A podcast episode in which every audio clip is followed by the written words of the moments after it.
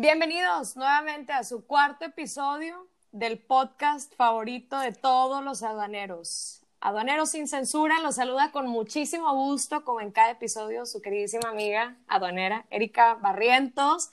Y junto conmigo está Lili Gutiérrez, que en este episodio les vamos a estar platicando un poquito más acerca de los highlights o los temas relevantes de este tratado que acaba de entrar en vigor el día de ayer, el TEMEC USMCA. Por favor, quédense con nosotros. Comenzamos. Oigan, amigos aduaneros, pues en esta ocasión ya nos gustó este pedo de estar invitando gente, se pone muy chidita la plática y también en esta ocasión nos acompaña un amigazo del alma, Roberto Serralde. Roberto Serralde es licenciado en Derecho y también es un traumado aduanero, biblioteca con patas, gurú de comercio exterior, una chingonería de persona, la verdad. Robert, creo que no me no te haría justicia si te presento yo, entonces creo que nadie mejor que tú para presentarte. Por favor, échale tu ronco pecho. Muchas gracias por las flores. Yo no sé si biblioteca con patas y todas esas cosas, pero sí, en comercio exterior yo soy esos traumados y damnificados. Yo no me debía haber dedicado a esto. Yo creo que mejor hubiera dedicado a armar Lego o jugar golf o algo más divertido. Pero ya estoy en esto. Yo soy abogado, como bien decías, y caí por error. Siempre me he dedicado a comercio exterior y aduanas y me gusta muchísimo. ¿no? Yo creo que a pesar de lo que sufrimos, lo que a veces nos frustramos porque tenemos muchos cambios, tenemos mil y regulaciones, leyes y todo lo demás que no sé si aprendernos, pero por lo menos a veces leer eh, en, todo, en esta cuestión de aduanas, pero al final del día sí me, me gusta mucho, ¿no? O sea, creo que el comercio exterior es el pilar de México y es muy divertido dedicarnos a lo que hacemos, nos da oportunidad de conocer muchas cosas y pues muchísimas gracias por invitarnos hoy a tan chida plática.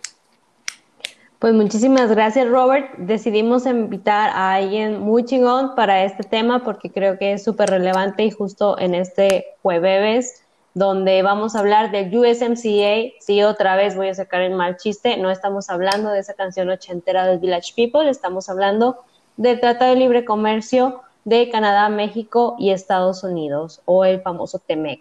¿Eri? Oye, Lili, pues empezamos primero con la introducción. Yo creo que un paso más atrás y antes de entrar de lleno, justo con todas las eh, preguntas técnicas en las que Robert nos va a estar apoyando, yo creo que lo más importante es recordar un poco la historia de dónde nace este nuevo tratado tan importante y representativo en nuestro país eh, y en el bloque comercial de México, Estados Unidos, Canadá, el USMCA. El predecesor de esto, nosotros lo sabemos, es el TLCAN o el NAFTA, North American Free Trade Agreement, que empezó a negociarse desde 1990 y entró en vigor en el 94. O sea, ya llevábamos más de 26 años con los mismos, eh, digamos, términos o la, misma, el mismo baseline que se había negociado desde el 90 al 94 y un paso más atrás de eso, desde 1988, eh, el NAFTA tenía un predecesor que era el Tratado de Libre Comercio de Canadá y Estados Unidos, en donde estos dos países de manera bilateral tenían este, este tratado y pues bueno, en 1990 decidieron, ante la renegociación de, ese tratado bilateral, dijeron, oye, ¿por qué no invitar a las negociaciones también a, México y formar un bloque, digamos, eh, tripartita? Y pues bueno, fue un parteaguas en nuestra economía, tanto en el tema de la relación comercial y qué bueno que, que México pudo aprovechar en aquellos años y hasta la fecha pudimos aprovechar la posición, digamos, privilegiada geográfica que tenemos, este, pues justo con, con, dos países y principalmente pues con Estados Unidos, ¿no? La primera potencia mundial. Entonces yo creo que sí es relevante y es interesante remontarnos también hacia aquellos años si llevamos eh, o si damos pasos hacia atrás, pues bueno, es un tratado que se está renegociando, pero trae una base de ya más de, este, pues bastantitos años, 30, 40 años. Claro, y aunque fuimos, güey, como el colado en la peda, eh, llegamos a, a meterle sabor. Este, creo que el Tratado de Libre Comercio no hubiera sido lo mismo si México no hubiera estado incluido.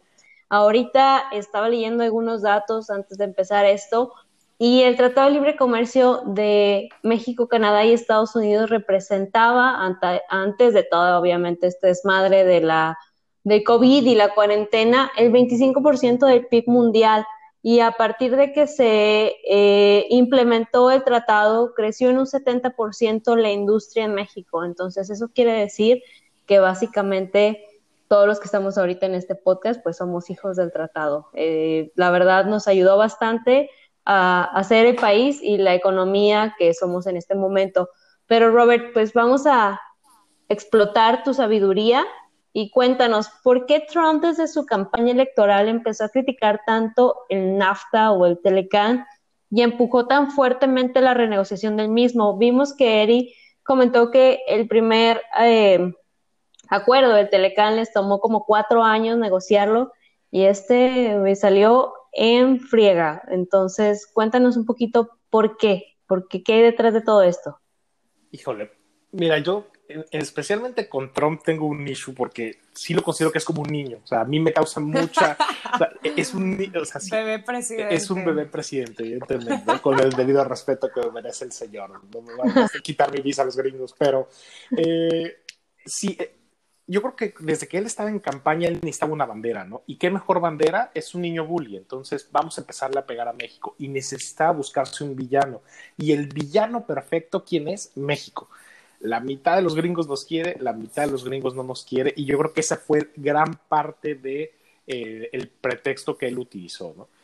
Esa es la, primera lectura que yo le, que yo le doy al tratado. Estaba evidentemente un enemigo con el cual enfrentar y con cual decir y echarle la culpa de por qué a lo mejor Estados Unidos no había tenido tanta inversión, no había crecido tanto, aunque Estados Unidos siempre le ha ido bien en general, ¿no?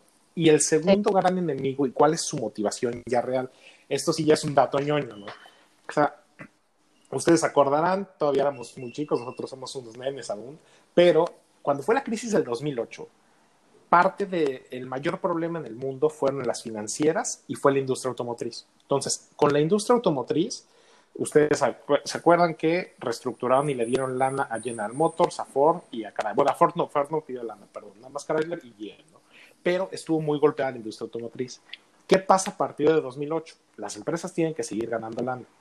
Y evidentemente las, las industria automotriz específicamente dice, yo necesito seguir produciendo coches, me sale muy caro hacerlos en Estados Unidos, tengo a México abajo y tengo un tratado de libre comercio. Y del 2009 hasta el 2019 a México llegan ocho armadoras y se invierten como 25 mil billones o 25 billones de dólares. Entonces, esta es una de las grandes banderas y sobre todo por qué Trump le empieza a pegar a, la renegociación de, en su momento el Telecan. La industria automotriz, ese es el driver total que él tiene. Oye, son trabajos bien pagados, son trabajos importantes y sobre todo tiene una derrama económica muy amplia. Entonces, ese es el principal capricho que él tiene. ¿Por qué en 10 años en Estados Unidos llegaron nada más tres armadoras o llegaron tres plantas automotrices y en México de repente llegan ocho armadoras y se instalan una cosa como 10 o 11? Creo que ahí es la parte toral y la clave del por qué le empieza a pegar y por qué agarra tanto eh, empuje Trump eh, queriendo hacer esto en campaña. Y la renegociación, digo, nos, nos pegó básicamente por ser chingones, baratos y perrer padre. Exactamente, básicamente, si lo podemos resumir en tres partes. O sea, es, eh, digo, y, y, ve a Trump también como un, eh, yo también le pongo otra característica, que es un gatito. Tú un gatito, si tú le pones una bola de estambre, le pones un hilo, lo que sea, va a estar entretenido pegándole con su garra. Si tú le pones otra cosa, olvida la primera parte. Entonces, Trump necesitaba tener esto. Tenía el muro, se le acaba el muro, ahora empieza con su nueva pelotita de estambre, que es el tratado, y así sucesivamente. Tiene una tensión de dos minutos y se brinca lo siguiente, ¿no? Fíjate que lo único que sí valdría la pena destacar mucho de, de pues en sí de, su gestión es eh, que es muy agresivo y digamos que sí hasta cierto punto excesivo con la protección de la economía y la inversión extranjera directa. Tú lo dijiste, Robert. Y, y poniéndolo en contraste, digo, nada más eh, complementando y no saliéndonos mucho del cuadro, en México lo veíamos, oye, las cifras del 2018 a la fecha en temas de inversión extranjera directa, digo, nosotros veníamos de recibir más de 150 empresas anuales en, a nivel federal, empresas de nueva creación, digo, al menos por los, las cifras ahí publicadas de Secretaría de Economía, traíamos un, un buen nivel de inversión o aperturas de nuevas empresas.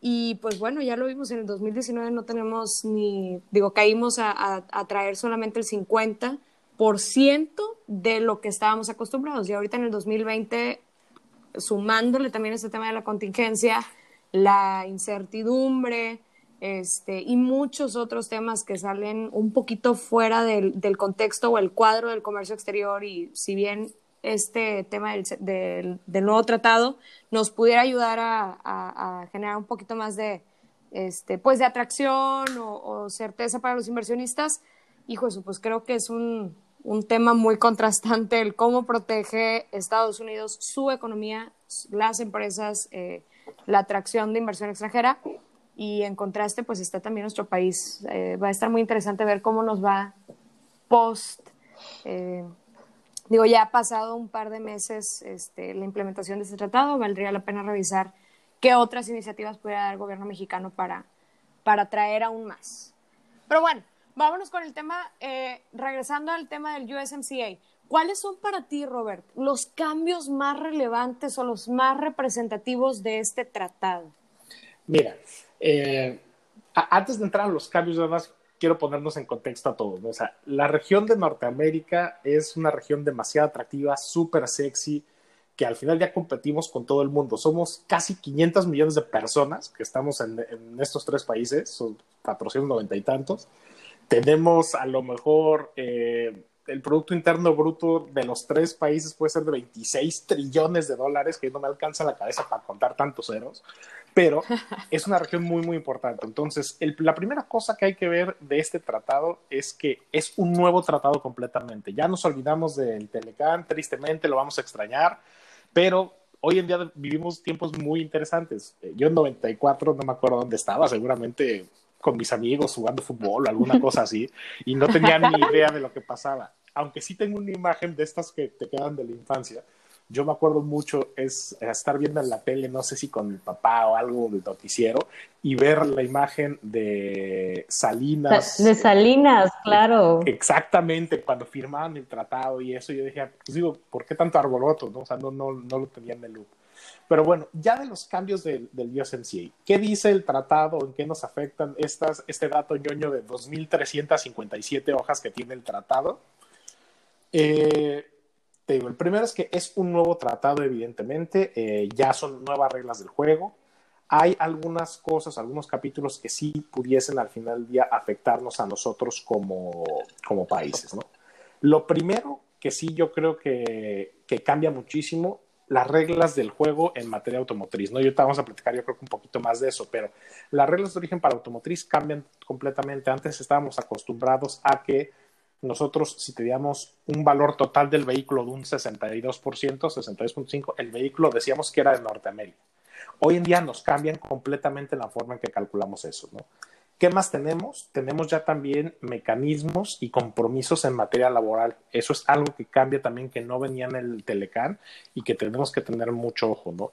ya hay repercusiones en materia laboral, tenemos que tener transparencia en los sindicatos, que en México no es particularmente el país más transparente en sindicatos y los líderes sindicales casi no les gusta robar, pero eso es una de las cosas que yo creo que cambian mucho. El comercio digital, o sea, cuando se hizo el NAFTA, pues ningún, no existía, o sea, ni se vislumbraba que existiera Amazon, ¿no? O sea, comprabas tú con una sección amarilla y tenías que marcar con tu teléfono de disco, ¿no? Y hoy, claro. hoy en día también tenemos algo muy importante que es el comercio digital que no estaba regulado. Creo que es uno de los, de los cambios más, más importantes. Y busca sobre todo, yo creo que, que el tratado poder tener una integración verdaderamente regional. Antes era, como tú decías, México se, se metía en la fila, llegó recolado a la peda y dijo, oigan, inviten aquí, traigo yo un pomo, es corrientito, no es de lo fino que ustedes están tomando, pero pues traje algo. Y hoy en día creo que sí traemos un, un, un whisky más fino, ya traemos una etiqueta sí. una cosa así. Ya, ya, no traemos aguas locas, definitivamente. Eso es lo que yo creo que, que pa parte de lo más eh, de, de, lo más interesante, ¿no? Que podemos tener con el, con el tratado, ¿no? Eh, te digo, si, si bien no hubo tantos cambios que nos asusten los que hubo, sí son bastante relevantes, ¿no? Yo les decía, automotriz, preserva, yo creo que la integración de la región, mantiene libre comercio, que eso es algo importante. Muchos de nosotros estamos olvidando que llegó Trump con la espada desenvainada y dijo, se acabó el Telecán y no me interesa hacer negocios con mis amigos de abajo de, del Río Bravo, ¿no? Entonces, sí vamos a mantener ahorita este tema, ¿no? Ok. Oye, Robert, y no sé si tú o no sé si Eri también se sientan, pero siento que este 2020, entre las posturas políticas y todo este tema de los países, me siento como en ricas, famosas y latinas, güey, como un reality show extraño. Y, y creo que uno de los puntos importantes que ha surgido en todo este tema y toda la situación actual eh, con la renegociación y con la entrada del, USMCA es cómo va a afectar esto en la economía mexicana. Para la economía mexicana, eh, hay varias cosas que yo creo que sí nos van a pegar. El primero va a ser que no lleguen tantas inversiones al país, específicamente en el sector automotriz. Cuando platicamos hace ratito de este pastelito que México se quedó de los 25 billones de dólares, pues era muy bueno. Si usted, hay un documento, igual entrando a la parte ñoña, que es el análisis que, hace Estados Unidos de cómo le va a beneficiar el tratado. Yo no he visto un documento igual mexicano, ¿no? Yo creo que México más bien se dejó ir con la corriente, se subió a su llanta en el río y a ver a dónde nos llevaba. y Estados Unidos sí hace su tarea, ¿no? Eh, el señor que se encargó de negociar esto, que es Robert Lighthizer, que es un viejo lobo de mar con un colmillo que podría arar cualquier campo agrícola en México, eh, sí hizo un análisis y le presentó al presidente cómo es que él ve que va a beneficiar, cómo es que él va a ver la implementación o el beneficio en Estados Unidos. ¿Y Estados Unidos qué quiere?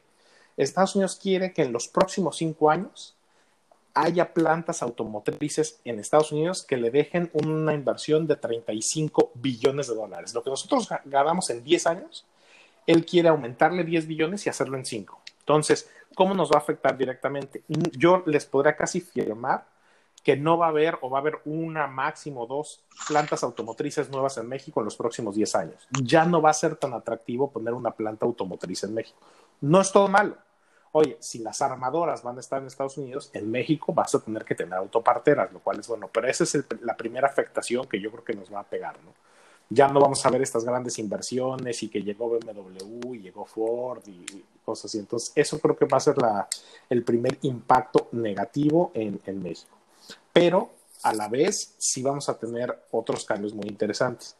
La pandemia nos dejó una gran enseñanza, que no podemos andar comprando tan lejos. Y no porque los chinos sean malos, los chinos han hecho las cosas muy bien, pero hoy en día, si te pega una pandemia en China, paras las fábricas en China, de ahí en lo que llega todo a México, paras fábricas en México y no puedes surtirle a Estados Unidos. Entonces, hay tres conceptos ahorita medio de logística, comercio que están muy en moda, que uno es el reshoring, que es traerte todo lo que habías mandado antes a, a China o algún otro país para fabricarlo en la región o en tu país y el otro es el nearshoring, ¿no? Que ahora es, en lugar de traerme cosas de China, de Europa y demás, vamos a buscar que sea en cualquiera de los tres países. Eso va a cambiar mucho la forma en la cual hacemos negocios. Ya los chinos, ya los países de Asia, de Europa del Este y demás están viendo cómo ponen plantas en México, cómo ponen plantas en Estados Unidos. ¿Por qué? Porque va a ser mucho más eficaz el, poder hacer las cosas cerquita y tomar ventaja del tratado. Entonces yo creo que va a, va a llegar inversión, en componentes electrónicos, insumos médicos va a ser algo muy importante. Ahorita para la pandemia, ¿no? Todas las empresas, todas las maquilas, cualquier cosa, hasta en el Oxxo ya te venden tu, tu cubrebocas si quieres entrar al Oxxo, ¿no? Entonces va a haber necesidad de comprar cosas médicas. Entonces, ese es un área de oportunidad. No va a ser todo malo para México, creo que, hay buenas oportunidades, pero las inversiones más sexys creo que van a tardar en llegar, ¿no? Totalmente de acuerdo. Oye, Roberto, entonces, ¿Tú dirías que va a traer, este nuevo tratado va a traer o reducir inversión en México? O sea, inversión extranjera directa de capital, pues bueno, eh, un tema punto y aparte, pero de empresas. Yo creo que específicamente en los sectores automotriz, insumos médicos y electrónico, vamos a ver más empresas. Y eso es directamente relacionado con el tratado, pero ya sin meternos en política por las cosas que están saliendo ahorita de nuestro grupo en el poder, yo creo que va a haber una disminución de, la inversión de, de cómo se llama en, en, México en otros sectores no no sé si tuvieron la oportunidad de escuchar al embajador Christopher Landau eh, la semana pasada no me acuerdo si fue jueves o viernes que en un foro él andaba diciendo que él recomendaría a sus nacionales, llámese a los gringos, que quizás no es el mejor tiempo para invertir en México, ¿no? Porque nos están cambiando las reglas del juego. Entonces, si se mantuviera una política de vamos a dar incentivos, una política de vamos a hacer las cosas conforme a la ley, el tratado sí va a generar que vengan más empresas, pero por el puro tratado no va a ser. Si el gobierno no se pone las pilas y garantiza y le da seguridad a una empresa gringa, a un inversionista de que todo lo que hagas en México va a estar respetado y va a estar conforme a la ley, no vamos a tener más crecimiento, ¿no? Esa es la parte toral. Yo creo que el tratado por sí solo no lo va a hacer, no va a ser milagros el que entra en vigor el NAFTA, ¿no? O sea, llevamos ya un día y medio o dos días ya de que entró en vigor el tratado, entonces no esperemos que llegue milagrosamente a aparecer la inversión aquí. Totalmente de acuerdo. Y no es el único sector, no es el único, eh, perdón, no es el único factor, no es el único driver de un inversionista para poder ver esto, ni la posición geográfica, ni los tratados por más apertura comercial o más acuerdos, aunque este pareciera ser que va un paso más allá, en verdad es un acuerdo de cooperación económica, eh, más allá que un tratado en el que podamos gozar de preferencias arancelarias, pero pues bueno, digo, cae mucho también de, del lado de, eh, de nosotros, los mexicanos, para ver, pues bueno, qué más podemos hacer para realmente aprovechar estas herramientas como lo es el USMCA. Lili. Sí, oye Robert, yo tengo una duda que la he escuchado y he visto y me han compartido por ahí varias ocasiones. ¿Qué onda con las reglas uniformes, güey? ¿Cómo se comen? ¿Por qué todos estamos nerviosos? Veo que me llegan de, ya se publicaron las reglas uniformes. A ver, mira, con mi cachucha de abogado, las reglas uniformes, eh, las reglas uniformes son el manual de cómo vamos a comernos el, el, USMCA, verdaderamente cómo lo vamos a implementar. En la práctica, qué es lo que tenemos que hacer, se definen algunos conceptos, cosas que no se pudieron poner en el tratado. No puedes poner todo en el tratado al final del día. ¿Por qué? Porque si no tendrás, en lugar de las 2.300 y tantas hojas, tendrás un documento de 10.000. Aparte, las reglamentaciones informes son, es el playbook, son las reglas del juego. Desafortunadamente, eh, no mucha gente va a las reglas informes es meterse, ya es meterse en una parte mucho más técnica. Yo lo equiparo un poquito de cuántas veces te has metido a leer el control, el manual del, de tu televisión. Entonces. No, pues. No, no, no sé si, no, creo que mucha gente lo haya visto, entonces, pero sí estamos nerviosos porque se, negocia, se negociaron y se redactaron muy rápido. Eh, los equipos, tanto de Estados Unidos como Canadá, no tuvieron mucho tiempo de meterse a fondo. Se publicó un proyecto de reglas preliminar y ahorita, eh, al final del día, eh, e-, eso es lo que pasó, ¿no? O sea, un proyecto de reglas muy, eh, no sé si con el grado de detalle que deberían de haberlo tenido, pero por lo menos clarificó algunas de las cosas, ¿no?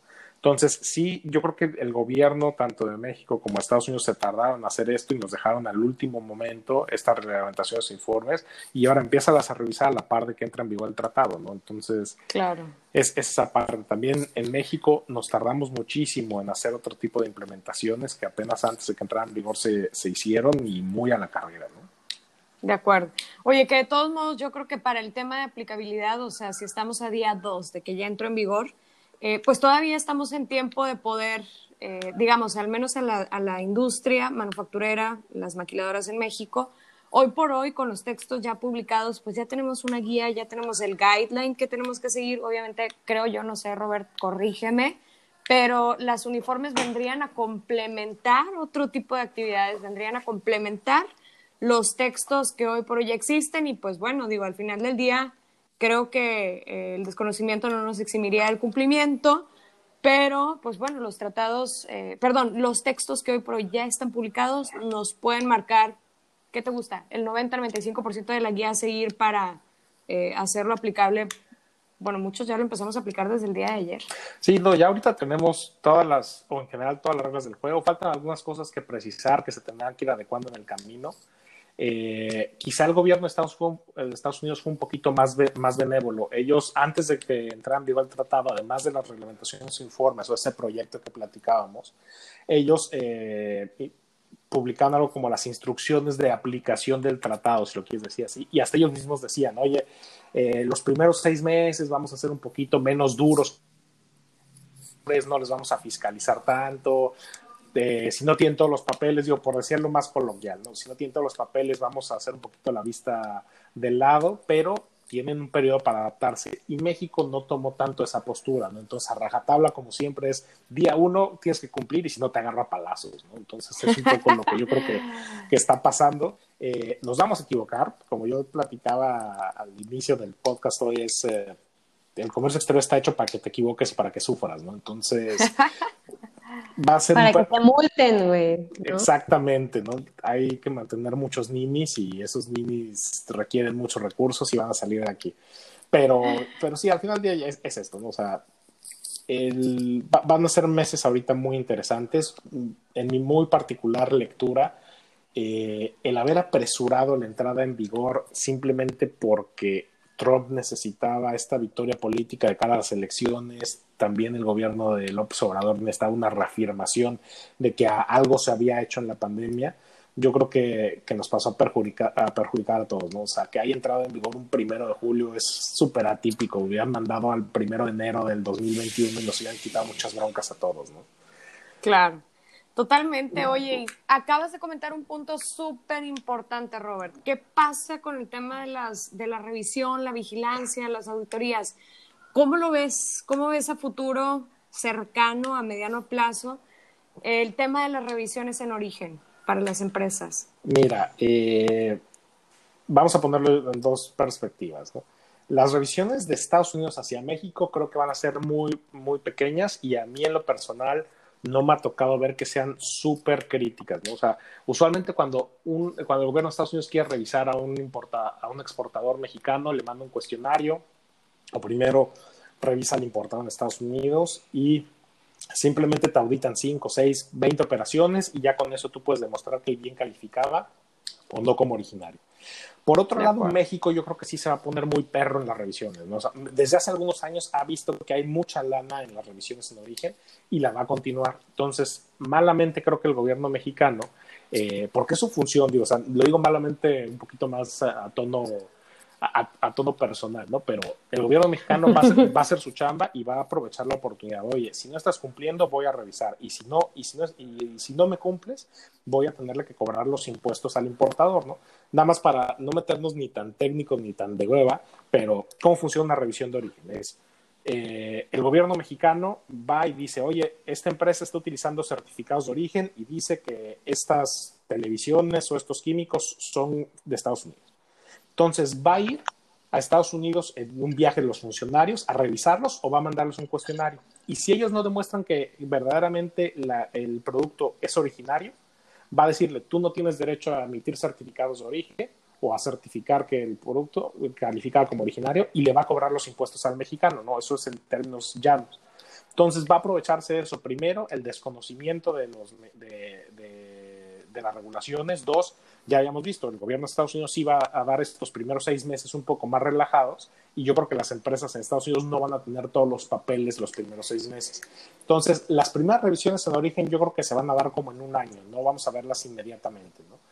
Eso es la primera. Y digo, en general se mantienen igual que como en NAFTA, las revisiones en el USMCA. Lo que sí cambia mucho son las revisiones para productos textiles, ¿no? Que no existía eso. Entonces, así como llegan a auditarte eh, en un centro comercial o en una joyería en cosas de comercio exterior, así van a poder hacer revisiones de origen en materia textil. ¿De qué se trata? De que no haya triangulaciones, de que los bienes que sí sean, sobre todo en textiles, eh, que sí califiquen como originarios, entonces van a poder llegar inmediatamente sin avisar, sin decir agua va y revisar que, que al final ya los bienes sí sean originarios. Ese va a ser uno de los cambios importantes. Yo no me preocuparía tanto, como les decía, hasta el otro año. Y si fabrico textiles, a lo mejor ahí sí me, me preocuparía un poquito más. Claro, que no cambia sustancialmente, ¿no? Yo creo que eso es nada más para equilibrar, eh, digo, y, poniendo un poquito en contexto a quienes nos escuchan, lo que comenta Roberto de la triangulación es cuando traemos, por ejemplo, tela, eh, hilo, o sea, todas, todos los componentes de una prenda de vestir los traíamos de muchas partes del mundo, aquí realmente nada más ensamblábamos en México, lo exportábamos a Estados Unidos y las empresas decían que era mexicano, cuando realmente la prenda de vestir no traía ni un solo componente mexicano, no traía componentes este, Estados Unidos, era prácticamente un, un ensamble muy, eh, digamos, como muy high level, ¿no? De, de, manufactura o de maquila aquí en México. Entonces, justo yo creo que eso es lo que eh, quieren regular un poquito más y pues bueno, es, es evitar ese tema de la triangulación. Claro.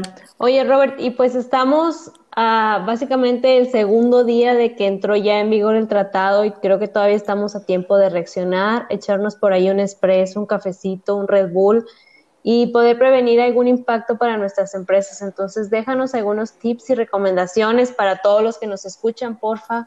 Sálvanos, sálvanos. Miren, yo qué, qué me metería de, tips al final del día para poder cumplir bien el tratado.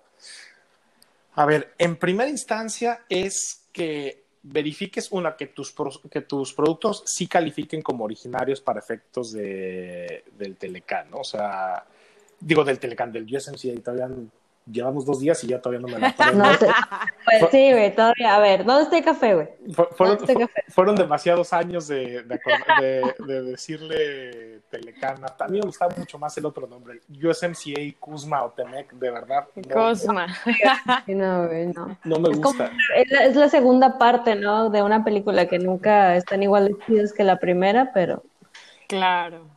Sí, no, a mí no, no, me gusta el nombre, la verdad, eh, me gustaba más nafta, soy más sexy, más padre. Pero bueno, entonces, sí. lo primero todavía, si no lo has hecho, ¿qué tienes que hacer? Verificar si tu producto tuvo algún cambio en la regla de origen. Eso es crítico y eso es toral. Si no lo has hecho, ya vas tarde, chavo, ya llevas dos días de retraso, entonces como que yo lo empezaría a hacer ya desde hoy. Entonces, ver si cambió mi regla de origen. Dos, ver si me pega o no. Entonces, para ver si tengo que calificar nuevamente mi producto o no. La otra es que tienes que solicitar tus nuevos certificados de origen. Acuérdense que el certificado de origen cambió. Ya no tenemos un formato como tal oficial para el tratado.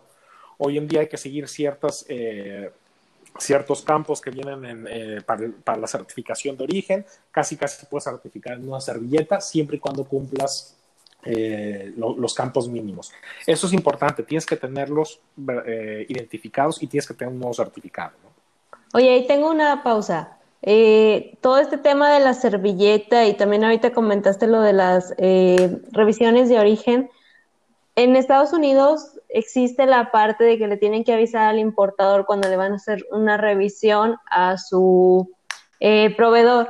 Con este tema del USMCA viene algo similar para México, güey, porque es bien frustrante y, y bien estresante que de repente nada más te llegue el oficio diciéndote que te llegó un montón de millones porque resulta que le llegó a alguien el escrito en Estados Unidos, nunca lo respondieron y pum, te quitan la preferencia de origen.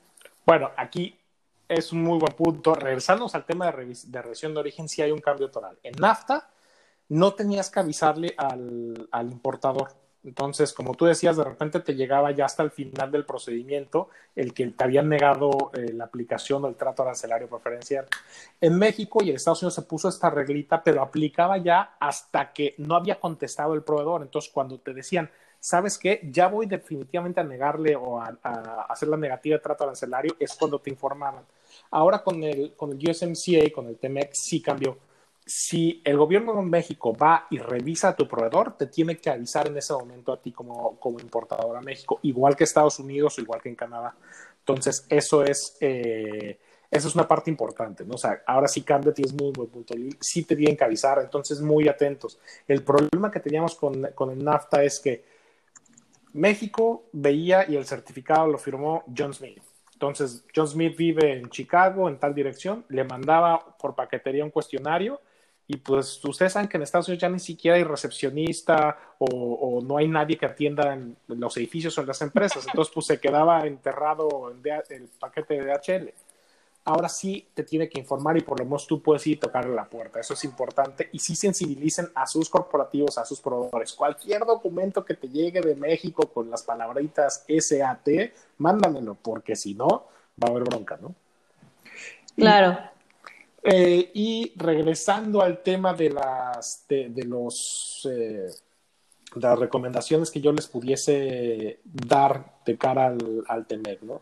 La, Anótenlas, chicos. O sea, el tema, vuelvo a decir, revisa tu regla de origen, eh, verifica que calificas y si no, ve cómo lo puedes calificar de una manera legal, evidentemente. Eh, la otra es pide los nuevos certificados. Eso también es eh, importante, que tengas los nuevos certificados actualizados o las nuevas declaraciones en origen. Y verifica también las cuestiones laborales, que quizá es un tema mucho más técnico, ¿no? Pero ahora sí va a influir que dentro de nuestras plantas cumplamos con toda la reglamentación laboral, hay un mecanismo para que el gobierno de Estados Unidos pueda venir y revisar a México. Quizá no nos corresponde tanto a nosotros como, como profesionales del comercio exterior, ¿no? Pero eso es algo de lo que es importante que, que se tenga en consideración. Eh, digo, son las partes que yo diría más críticas de, tener en mente para, poderlo ver así. Eh, ¿Qué más? Eh, digo, sobre todo el, el, tema de la actualización, ¿no? Ahorita que se han estado actualizando tantas leyes y que se van a actualizar más como platicamos con Eri, si las referencias que pongas en pedimentos, las citas que hagas en a lo mejor tus cartas, tus escritos, tu devolución de impuestos, eh, si a lo mejor tú tienes la operación de México y Estados Unidos, acuérdense que tú puedes pedir eh, la devolución de impuestos hasta un año después de que importes. Eso lo decía el NAFTA y lo dice el USMCA. Pero aquí hay una diferencia. Hoy, hoy en día, bueno, hoy ya no. Hasta hace dos días en Estados Unidos tú podías pedir, aplicar el tratado pedir la, devolución de aranceles y también pedir el, el, MPF, que es el DTA gringo. Ya con el USMCA no vas a poder pedir después la devolución de, de tu DTA gringo. Entonces, eso sí te va a poder empezar a pegar. Entonces, mucho cuidado. Si tú no le das tu certificado de origen o tu declaración de origen, mejor dicho, a tu cliente, a tu corporativo en tiempo, ellos van a tener un costo en Estados Unidos, ¿no? Entonces, son de las cositas ya un poquito más prácticas que hay que, que, hay que checar y seguirse actualizando, ¿no? O sea, tenemos reglamentaciones uniformes, van a tenerse que publicar eh, algunas otras cosas, hay que revisar las reglas generales en materia aduanera y yo creo que seguirse capacitando, ¿no? O sea, no dejamos de aprender y si no aprovechas estos primeros dos, tres meses de empaparte bien de todo lo que dice el tratado, quizá después vayas a tener repercusiones en auditorías o en, o, en alguna otra revisión por parte de la autoridad. Ok, entonces básicamente, Robert, dejemos de ver Dark, dejemos atrás todas las series que traemos ahorita de la cuarentena, enfoquémonos en el USMCA, vamos a leer, ni modo chavos, eh, échense un cafecito y vamos a darle. Les vamos a dejar, creo que todos los tips ya que nos dijo Robert están súper completos, les vamos a dejar un formato para que en caso de que su corporativo no les haya pasado alguno, su agente aduanal o no pertenezcan a alguna asociación, no se sientan solos en el universo. Síguenos en redes como Aduaneros sin Censura, por ahí van a estar eh, el formato y pues si ya leyeron esto ya van un poquito tarde, pues a darle. Eri. Muy bien, pues muchísimas gracias. No nos queda más que agradecerte, Roberto, por tu excelente eh, exposición en este tema. La verdad es que sí tuvimos que traer a un experto porque es algo muy nuevo para todos, pero lo has resumido súper bien. La verdad es que es algo muy relevante y qué parte, qué padre que podemos ser parte de esta historia y, poder empezar el USMCA desde el día uno. Entonces, pues muchísimas gracias, Robert. Te estaremos invitando a próximos episodios. Chicos, síganos en redes sociales, Roberto. te dejamos para que te despidas. Muchísimas gracias a todos. Eh, no le tengan miedo, la verdad se va a poner divertido. Piensen como decía ahorita, estamos siendo parte de la historia eh, ya cruzamos nuestros primeros embarques con el USMCA. Simplemente poner, ponerse a leer y lo que te toca. O sea, no tienes que leer todo. Tienes nada más que verdaderamente enfocarte ahorita en lo que te corresponde. Si quieres ir más allá, ve más allá, ¿no? Pero primero haz lo, que te toca. Aprovecha que estamos en cuarentena, que no podemos salir, no podemos enfiestar tanto. Entonces, aprovecha estas horas, ¿no? De, de poder hacer otra cosa y sobre todo eh, seamos muy honestos con nosotros. Si no sabemos algo, porque ahorita tú vas a ser el punto de referencia en la empresa. Si no lo sabes, no te avientes la tontera de decir, ah, sí, lo primero que te salga en la mente. Mejor dices, no lo sé, lo voy a investigar, le buscas a tu asociación, escribes aquí a las redes sociales de Aduaneros Sin Censura, mandas preguntas a cualquier cosa, entonces a cualquier colega. Yo creo que en los aduaneros hay una comunidad muy de hermanos, ¿no? O sea, y muy de cuates. O sea, yo me siento muy cómodo siempre con, con todos mis amigos que nos dedicamos a lo mismo, porque como sufrimos de lo mismo, nos ayudamos y nos echamos la mano. Entonces no tengas miedo en pedir ayuda, ¿no? No te apaniques, es lo único que les diría a todos. Y Dilo, dilo, Roberto. Contratar a los expertos como lo es el equipo de Bashan. Les vamos a dejar los contactos de Roberto y de su despacho. Tienen un equipazo de aduaneros súper técnicos, muy buenos. Si en tu empresa uno tienes a tu, tu casa asesora este, o un despacho de confianza, te vamos a dejar todos los datos de Basham y de Roberto para que los puedas contactar. Muchísimas gracias. Nos vemos en el próximo episodio. Nos vemos. Bye bye. A pistear. Listo.